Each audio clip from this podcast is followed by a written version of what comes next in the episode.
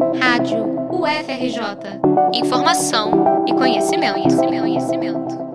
Quarentena não é férias. Nos primeiros dias de isolamento recomendado pelas autoridades, foi possível observar praias e bares lotados, pessoas passeando no shopping, festas, manifestações. A imprudência é manifestada principalmente por quem não faz parte do grupo de risco do coronavírus, como idosos e pessoas com doenças graves. O especialista em epidemiologia, Guilherme Werneck, do Instituto de Saúde Coletiva da UFRJ, afirma a importância da cooperação de todos para superarmos a pandemia o mais rápido possível.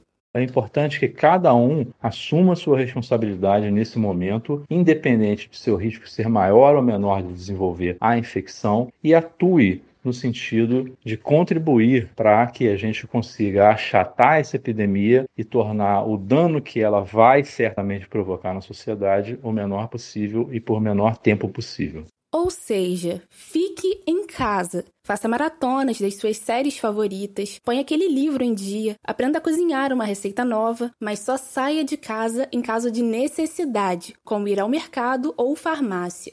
O isolamento social é uma recomendação da Organização Mundial da Saúde, a OMS, e do Ministério da Saúde, e está também sendo feito em outros países que enfrentam a Covid-19 para evitar a transmissão do vírus. Além disso, é um ato de empatia e responsabilidade. Reportagem de Eliandro Bussinger para a Rádio FRJ.